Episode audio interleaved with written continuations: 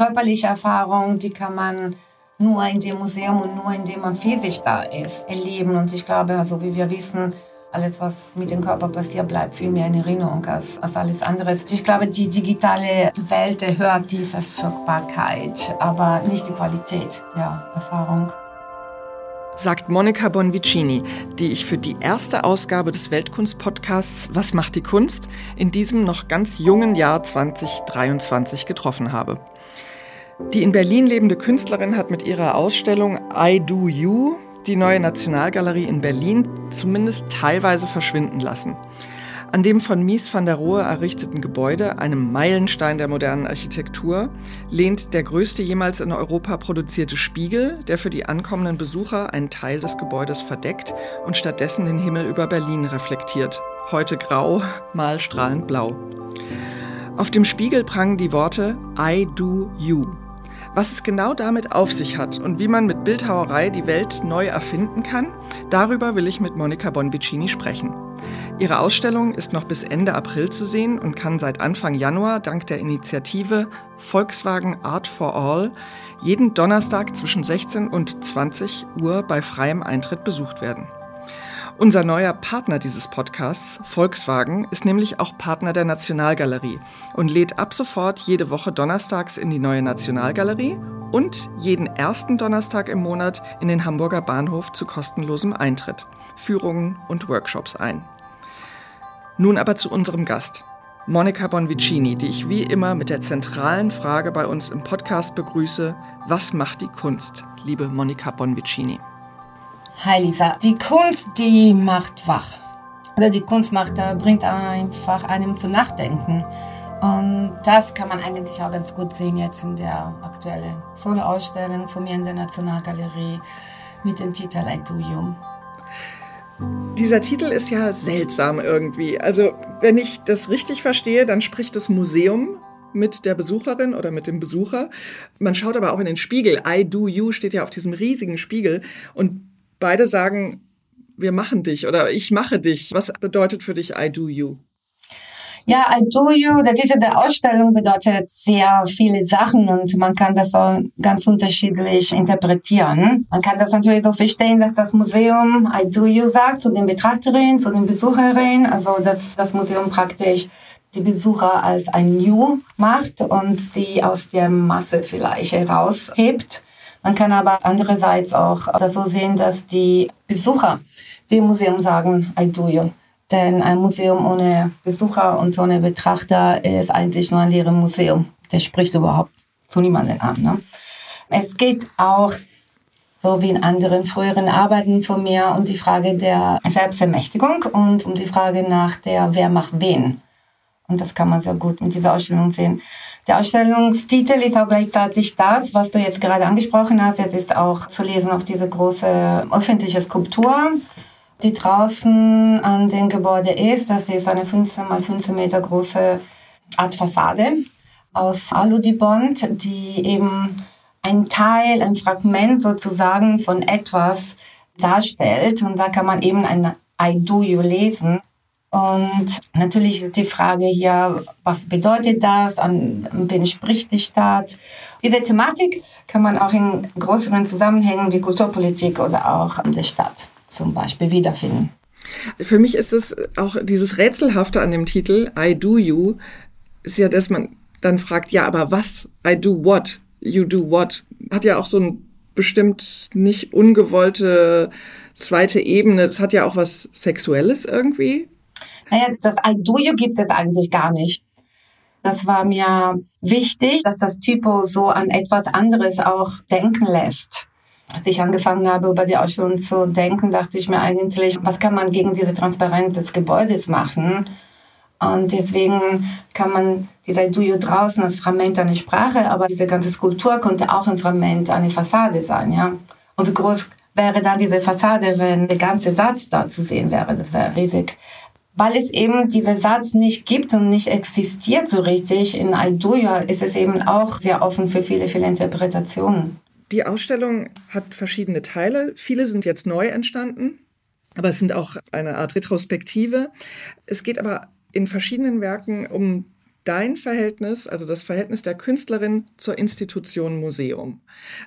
Wie ist dein Verhältnis zu Museen? Wie war das für dich in der Kindheit? Wie, wie bist du an Museen herangeführt worden? Ja, die Ausstellung ist in dem Sinne keine Retrospektive. Ich habe diese Soundarbeit draußen gemacht. Das heißt ja Retrospektive.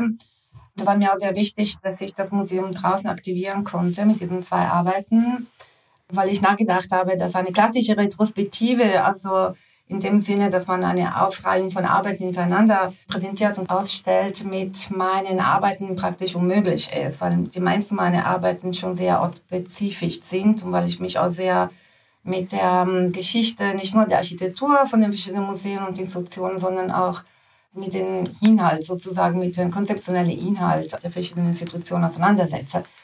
Die großen Raumgrafeninstallationen können nie identisch nochmal gebaut werden. Aber für mich ist es schon interessant, immer wieder verschiedene Arbeiten aus verschiedenen Epochen und Jahren zusammenzubringen, um einfach zu sehen, was für verschiedene Erfahrungen sie dann auch hervorrufen können. Das habe ich zum Beispiel neulich in den letzten Jahren mit einem Projekt sozusagen auch ausprobiert. Das heißt as Wallscape Shifting. Das habe ich in verschiedenen Museen aufgebaut und es handelt sich um eine Holzstruktur eines Doppelhaushälfte in Original groß. Also das ist sozusagen haushoch. Und das habe ich in verschiedenen Ausstellungsräumen ausgestellt und immer wieder anders gebaut und dann aufgebaut. Zuerst in OGR in Turin, dann bei der ähm, Biennale in Busan und letztlich in Kunsthaus Graz. Dazu gab es auch einen Soundtrack, der immer wieder das gleiche war, sozusagen, diese drei verschiedene Stationen. Aber es gab auch Performances und verschiedene Interventionen und ich habe auch die drei Stationen sozusagen mit verschiedenen Objekten, seien sie Videos oder Skulpturen, konfiguriert. Eigentlich fast alle Installationen, so Kunstinstallationen, sind site-specific. Ja? ja. Es ist irgendwie schwer, ja. die nicht anders zu machen. Und über dieses Projekt arbeiten wir jetzt auch in einem Katalog, was dieses Jahr rauskommt. Und es wird auch in einem Katalog rauskommen über die Ausstellung der Nationalgalerie, an dem wir arbeiten. Aber für mich ist eigentlich die Frage, immer wenn ich eine Ausstellung mache, die, das Hauptthema ist vielleicht die Ausstellung mhm. selbst. Deswegen setze ich oft Arbeiten zusammen, die nicht zusammen gedacht sind ursprünglich. Nicht, weil ich so an eine Ansammlung von verschiedenen Arbeiten interessiert bin, sondern weil ich eine Art von Erfahrung damit, mit dieser Konstellation verschiedener Arbeiten schaffen kann. Jedes Museum ist auch eine Bühne, wenn man will. Zu der Bühne braucht man auch Akteuren, man braucht auch einen Soundtrack und das ist zum Beispiel jetzt in der Nationalgalerie. Das Thema Sound ist auch sehr wichtig. Ne? Erstmal ist diese ganz große, lange Spiegelwand der erste Sound für mich, weil es irgendwie eine visuelle Geräusch irgendwie schafft. Dann haben wir natürlich den Sound von der Videoarbeit, House Swinging, der praktisch überall zu hören ist. Dann haben wir eigentlich die Stille der Besucher, wenn sie oben angekommen sind und auf den Teppich von Breach of the Core laufen. Da ist es auf einmal ganz still. Und dann haben wir natürlich das Geräusch von den Ketten. Zurück zu deiner Frage. Meine Kindheit haben Museen jetzt nicht so eine große Rolle gespielt. Also ich bin in Italien groß geworden und dann äh, gehören eigentlich Museum besuchen oder Biennale besuchen oder Kirchen besuchen, irgendwie zum Alltäglichen eigentlich fast. Ich erinnere mich, als Kind fand ich eigentlich äh, Bibliotheken unglaublich spannend. Ich hatte das Glück, eigentlich immer in sehr, sehr schöne Bibliotheken irgendwie gehen zu können und ich fand diese sakrale Stille sehr ja, faszinierend und die Tatsache auch, dass man sofort sehen konnte, was man alles dort zu entdecken und so ja, an Wissen war. Ja. Sprache, Wörter, die spielen ja jetzt auch in der aktuellen Ausstellung auch wieder eine Rolle. Diese Arbeit Retrospektive, die draußen zu hören ist, dass einfach nur Titel genannt werden, aber man sieht sie nicht, also man hört nur die Wörter. Ja, ich wollte auch Schriftstellerin werden, wann ich klein war. Ich habe großen Spaß gehabt an diese retrospektive Arbeit, die eben draußen zu hören ist. Ich habe das erste Mal alle Titel meine Arbeiten wirklich zusammengelesen und das sind fast 1900 Titel. Unglaublich viele, die meisten sind auf Englisch, manche auf Deutsch, manche auf Italienisch. Und für das erste Mal, irgendwie dachte ich mir, dass das alles so einen Sinn macht. Ja, das sind Arbeit von Anfang der 90er bis jetzt. Und wenn man die Zeit hat, ähm, um die Nationalgalerie rumzulaufen und diese ganze Titel zu hören, die schaffen manchmal so wie eine Art konkrete Poesielesung, ja. Und ich finde, die Nummer, ja, also dass es eben so viele Titel sind, es hat auch ein Gewicht, diese Massen an Titel, diese Massen an Worte, diese Massen auch an Gedanken, die dahinter ist. Und das fand ich sehr faszinierend eigentlich für mich selber auch das zu sehen. Und das erzählt wirklich sehr, sehr viel, obwohl es alles nicht eben durch Arbeiten zu erfassen ist, sondern durch die Sprache. Ja. How I wish you would fall in love with me. How to die a bit. Hurricane on fire. Das ist ja auch eine Art Monument. Wenn du, äh, sagen wir mal, rund 2000 Werke geschaffen hast und diese ganzen Titel werden vorgelesen, dann ist es eine monumentale Geschichte. Gleichzeitig kritisierst du ja mit der Ausstellung auch die Monumentalität dieser Architektur, zum Beispiel Mies van der Rohe. Das finde ich auch sehr spannend, wie diese große Halle, also dieser männliche Architekt, der so ein Monument in die Stadt setzt, wie du den auch kritisierst, aber dann gleichzeitig eine andere Art von Monumentalität eben auch schaffst. Ja, ich würde nicht unbedingt sagen, dass ich als Architektur kritisiere, weil das ist so einfach gesagt. Es ist eher so eine Auseinandersetzung. Also ich denke nie darüber nach oder selten, was für Arbeiten stelle ich jetzt in diesen Raum, sondern was mache ich mit dem Raum. Also der Raum ist eben die Ausstellung und dann die Ausstellung sind eben die Arbeiten.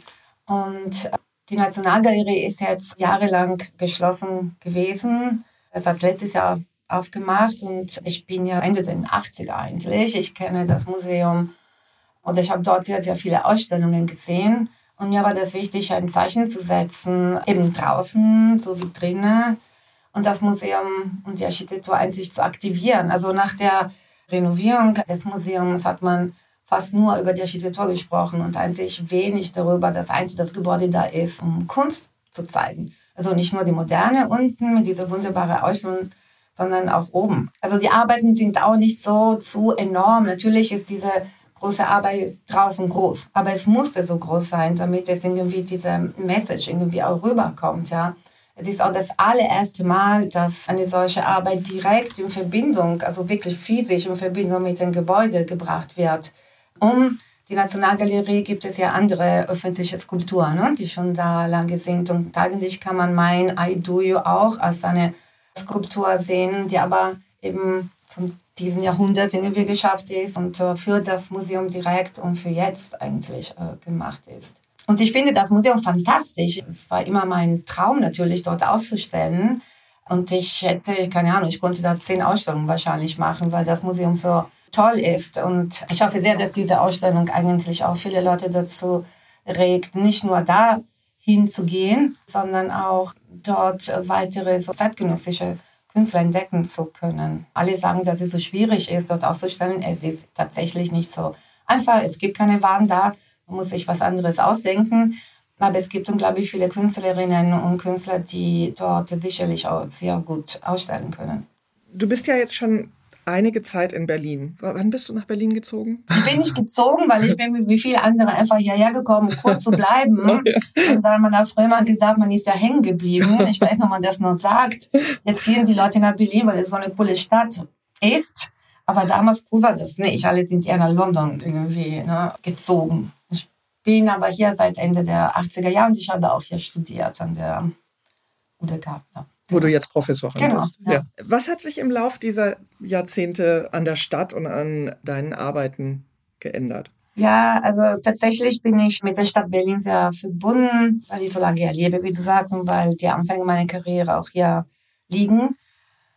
Und die Zeit der 90er Jahren in Berlin haben wirklich so was Wildes gehabt und so ein aufbruchfreundliches, aber auch sehr raffes Klima erzeugt auch sehr viele Lehrstellen, Freiräume waren, in die man schlüpfen konnte und Sachen ausprobieren konnte. Berlin hat sich in der Zeit natürlich enorm verändert. Es ist gesetzter geworden und Freiräume, wo man einfach früher eben Sachen ausprobieren konnte, gibt es nicht mehr so, so wie es immer weniger Atelierräume und Proberäume gibt. Ich war und ich bin jetzt immer noch sehr viel unterwegs und die Beziehung, sagen wir mal, zu der Außerwelt ist natürlich viel einfacher jetzt als in den 90er Jahren. Insofern denke ich mir, dass ein Wohnort jetzt weniger wichtig ist als vielleicht am Anfang meiner Karriere. Eigentlich können wir gleich zu dieser speziellen Arbeit übergehen, die du ja auch in der neuen Nationalgalerie jetzt zeigst. Zwei Tonnen alte Nationalgalerie heißt ein Werk. Es ist Schutt aus dieser Baustelle. Wie kam es zu dieser Arbeit und wofür steht die, stehen diese Tonnen Schutt für dich? Ja, es ist nicht verrückt, dass der Schutt, so wie wir das nennen, wie, ja, eigentlich zwei Tonnen an den Museumfassaden sind. Ich finde es echt interessant, weil das zeigt auch die Art, wie wir Dinge sehen. Ne? Die alte Nationalgalerie damals wurde über Jahre lang über so eine Art Hochglanzsanierung unterzogen und der Schutt von der Fassade wurde nicht mehr gebraucht. Ich finde, Gebäude haben auch ihre Historie und das interessiert mich schon sehr, weil das wirklich an Gebäudegeschichte angeheftet ist. Und die Sanierung der alten Nationalgalerie stand und steht für mich immer noch für die Transformation von Berlin nach dem Fall der Mauer. Ja. In der Nationalgalerie jetzt in der Ausstellung I Do You gibt es auch in der Arbeit Upper Floor, da habe ich auch Bestandteile der neuen Nationalgalerie, die ja kürzlich auch diese umfassende Sanierung unterzogen worden ist. Und da habe ich auch Teile der Glasscheiben, die die Fassade der Nationalgalerie waren, in, in diese Upper Floor integriert. Und auf den Scheiben finden sich noch die Kennzeichen der Bauarbeiter. Ich habe den Staub da gelassen. Ich habe diese Arbeiten auch fünf Jahre lang oder sechs Jahre lang irgendwie äh, gelagert. Man sieht noch das schwarze Silikon an den Randen von dem Fenster, womit eben diese Scheiben an die Stahlstruktur geklebt waren. Das sind so Sachen, die mir wichtig sind, einfach zu zeigen, was es da war. Viele meiner Arbeiten haben wirklich auch mit einer Auseinandersetzung, auch eben mit der Geschichte zu tun, eines Stadt, eines Museums, eines Baues. Aber ich habe natürlich nicht vor, jetzt von jedem Gebäude, das saniert wird, einen Teil zu sichern. Mir hat auch unheimlich gut gefallen, dass du diesen milchigen Effekt auf diese Spiegeloberflächen gegeben hast, der daher kommt optisch, dass früher an den großen Scheiben immer Wasserdunst sich gesammelt hat, also dass es immer so was Beschlagenes hatte. Wenn ich daran denke, wie die neue Nationalgalerie vor der Renovierung aussah, dann fällt mir das auch immer ein, dass die, die Scheiben immer so beschlagen waren. Das war eine Erinnerung, die ich nur wieder hatte, weil du das in deiner Kunst aufgegriffen hast. Weil ich eben diese Scheiben von der Nationalgalerie bekommen habe eigentlich und weil ich auch sehr viel mit Glas gearbeitet habe. Also diese Scheiben, die jetzt Teil von dieser Upper Floor sind, meine Ausstellung, sind 50 Jahre alt. Also wenn man die sich anschaut, die Ecken sind irgendwie fast, ich weiß nicht wie, aber mit Zangen und es haben ausgeschnitten worden, die sind nicht clean. Ich finde eigentlich nach der Renovierung, was am meisten mir auffällt bei der als Unterschied zu der Nationalgalerie ist eigentlich, wie transparenter das geworden ist, weil das Glas ja nicht mehr diese Grünstich hat, mhm. die es früher hatte.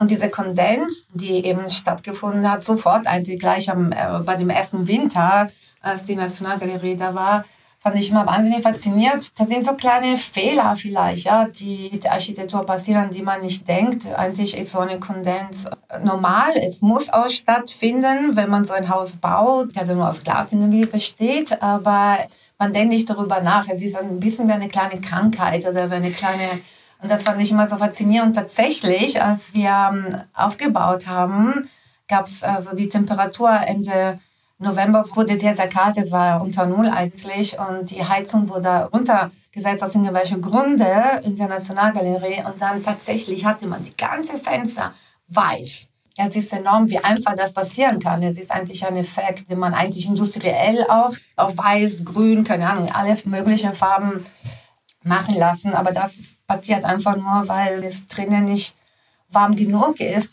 Und das war auch ein Element, was wieder zurück zu der Geschichte der Nationalgalerie führt. Das war mir sehr wichtig. Und ich finde, es ist irre, das wusste ich auch nicht, als ich diese 24 Glasarbeiten gemacht habe, Spiegelarbeiten gemacht habe, dass die auch unglaublich die Farbe ändern, je nachdem, was für Licht draußen ist. Also abends sind sie, wirken sie eher grünlich und tagsüber sind sie richtig milchig, also weiß, wie sie eigentlich sein sollten. Ja.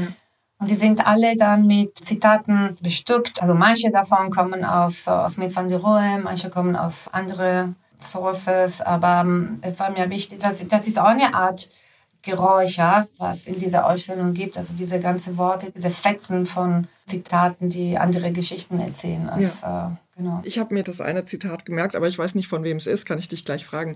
Architektur ist kein Cocktail. Das fand ich sehr lustig, weil ich immer dran denken muss, dass dieser Entwurf für die Nationalgalerie von Mies van der Rohe ja eigentlich für das Headquarter von Bacardi in Kuba sein sollte. Das finde ich so witzig. Hat das damit zu tun? Woher kommt das Zitat? Architektur ist kein ja, Cocktail. Ja, das Zitat ist tatsächlich ein Zitat von ihm. Aber ich meine, es gibt wunderbare Zitate von Miss van der Rohe, ja, der hat immer gesagt, das fand ich immer so toll, rede niemals mit den äh, Kunden über Architektur, rede über ihre Kinder. Das ist auch die Sachen, die man immer denkt, ne? Die, die ist für uns alle eigentlich so nützlich. Du hast noch eine andere Ikone sozusagen zitiert mit einer Arbeit und zwar Eileen Gray, die diese Neonlampe vor 100 Jahren gemacht hat und du hast in deinen Neonarbeiten, die du verwebst mit Kabeln, eine Hommage an sie, wie eine Lampe von ihr, aus der noch ein Gürtel raushängt. wie kamst du dazu, Eileen Gray in den Tempel von Mies van der Rohe zu holen?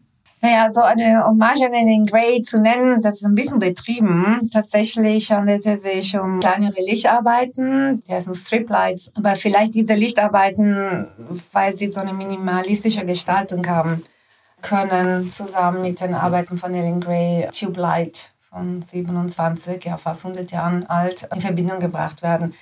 Mir war das wichtig, da in, in das Museum Licht reinzubringen, weil ich ja sehr viel mit Licht arbeite, seit vielen Jahren, aber auch weil es irgendwie passt, diese Lichtarbeiten von mir reinzubringen. In eine Ecke sind das ungefähr elf Arbeiten, weil die industriell sind. Also das, die sind alle LED-Neonlichter, also ungefähr ähnlich wie das Licht, was sowieso in dem Gebäude ist, aber die sind eben alle handgefertigt. Ja, wie du meinst, sind die meisten von solchen Arbeiten auch mit ähm, Elektrokabel mit der Hand gewebt. Und das fand ich interessant, weil jetzt wieder gehen wir zurück zum Barhaus. Annie Albers trifft Ellen Gray. Ne?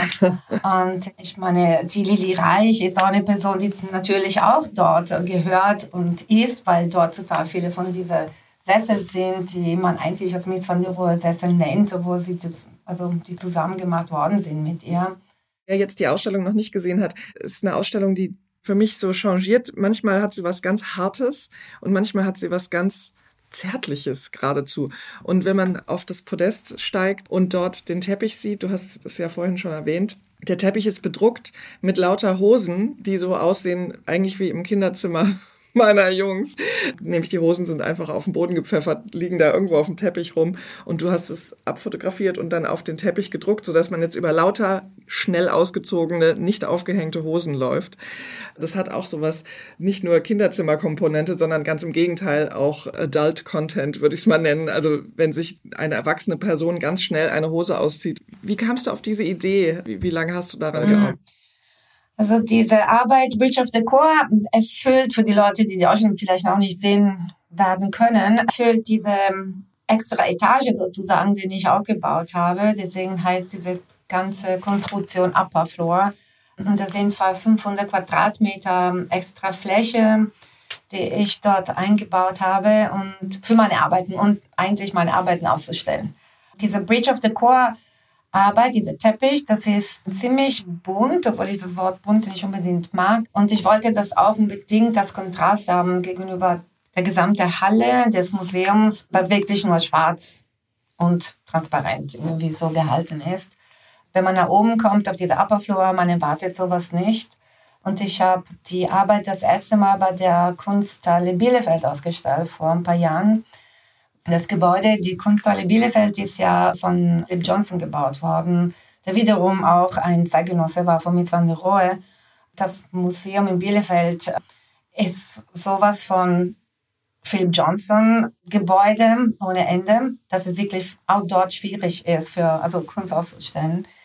Und der, der Titel der Ausstellung kommt aus einem Zitat von Andy Warhol eigentlich, als er um, Philip Johnson in New York besucht hat und auf einmal auf einem Sessel ein paar Unterhose gefunden hat, beziehungsweise nicht gefunden, gesehen hat. Und dann ging er nach Hause und schrieb in seine Tagebuch, oh mein Gott, heute habe ich dies und das gesehen bei Philip Johnson, what a breach of decorum. Dieser Breach of Decor ist mir wichtig, weil es in der Nationalgalerie insbesondere eine andere Art von äh, Raumerfahrung eigentlich bringt. Es ist alle weich, es ist irgendwie ja einigermaßen bunt und es macht auch ein bisschen dieselig, weil manche der Hose sind näher, manche sind von weit weg irgendwie aufgenommen worden. Deswegen ist es ein bisschen so, macht einen ein bisschen dizzy. Ich habe an dieser ganzen Fotoreihe sicherlich zwei Jahre lang gearbeitet und ich habe lange Zeit nicht gewusst, was ich damit machen wollte. Dass ich ja die Biografie von Philip Johnson las, macht jetzt auf einmal alles so einen Sinn. Also wir sprechen auch immer über Fragen von wer hat die Macht über wen.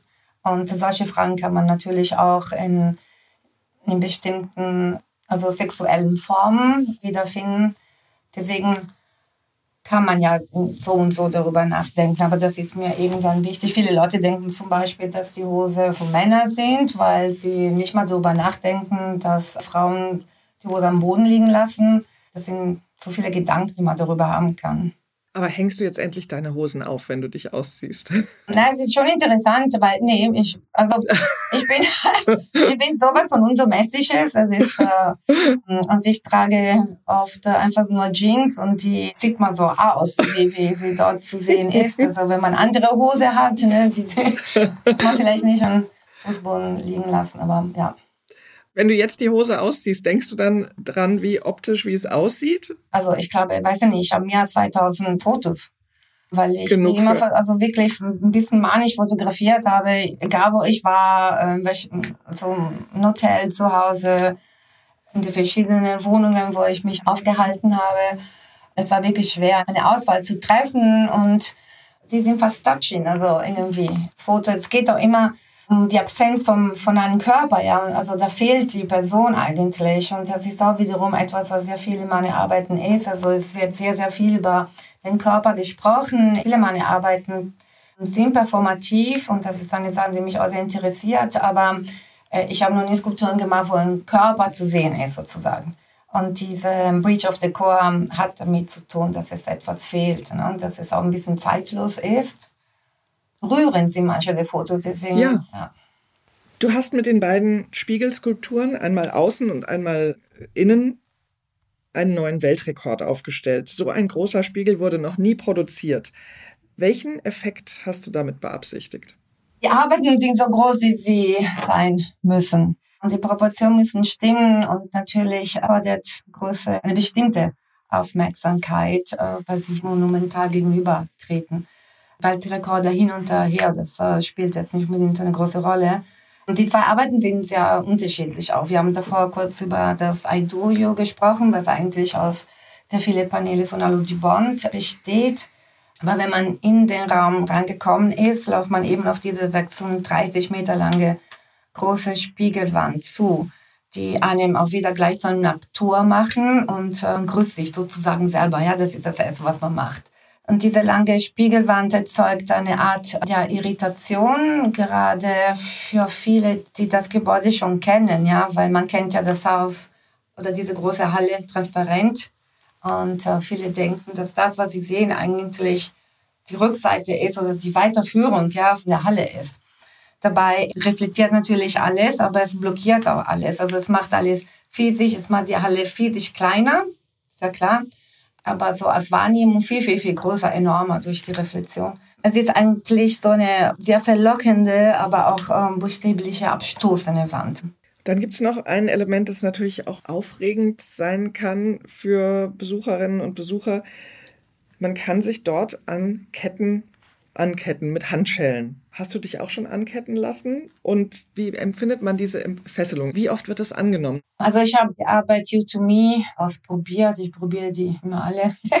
Aber es ist auch wichtig, weil wenn man sich anketten lässt, ist eine Arbeit, die wirklich über, die etwas mit deinem Körper macht, ja. Und deswegen muss ich das probieren. Viele dieser Ketten, die sind sogar 15 oder 20 Meter lang, die sind sehr, sehr lang und obwohl sie so dünn aussehen, haben sie ein Gewicht und dieses Gewicht äh, fühlt man, wenn man dran ist. Man kann eben diese Ketten hin und her ziehen, sozusagen, die machen ein Geräusch. Also manche Leute machen das gerne, für manche Leute ist es peinlich, wenn man selber so derjenige oder diejenige ist, die eben wahnsinnige Geräusche vorschafft in einem Ausstellungsraum. Und dann passiert auch was mit den, mit den Ketten, ja, wenn man hier oder dort zieht. Also auf einmal muss man ganz schön viel aufpassen, was man eigentlich macht und wie man sich bewegt. Viele Leute finden 30 Minuten zu lang. Es ist auch eine lange Zeit.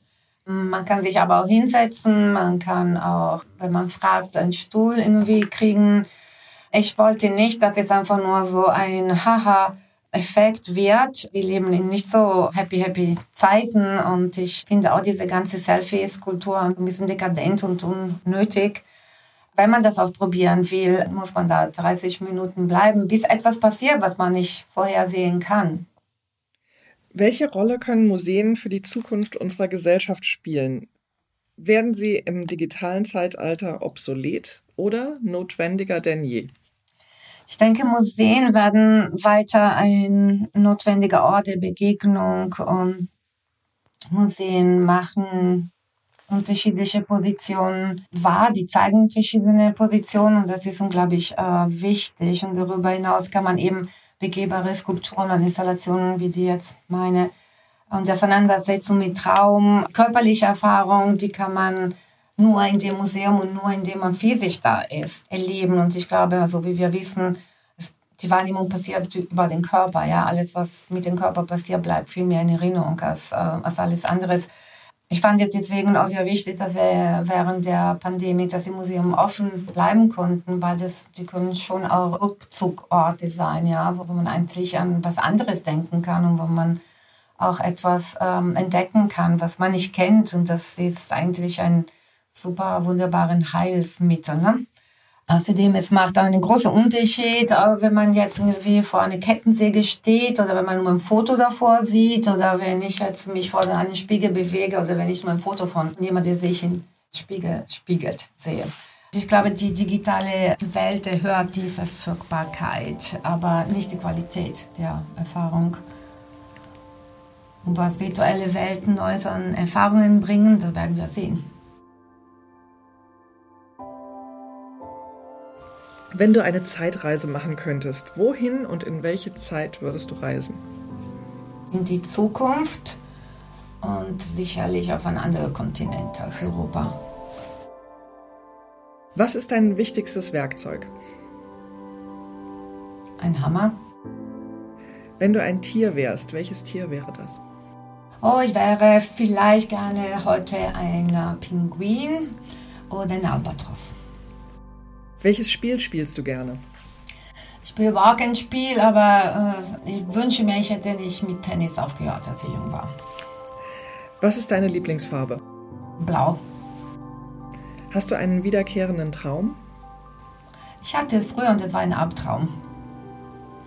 Hörst du Musik beim Arbeiten? Ja. Was denn? Ach, alles Mögliche. Sehr laut am besten. Kannst du eine kleine oder große Lebensweisheit mit uns teilen? Nee, ich glaube nicht an Weisheiten. Vielen Dank, Monika Bonvicini. Ich danke dir, es war ein Vergnügen. Und allen, die jetzt zuhören, kann ich nur empfehlen, bis zum 30. April in die neue Nationalgalerie zu gehen und diese Ausstellung zu sehen.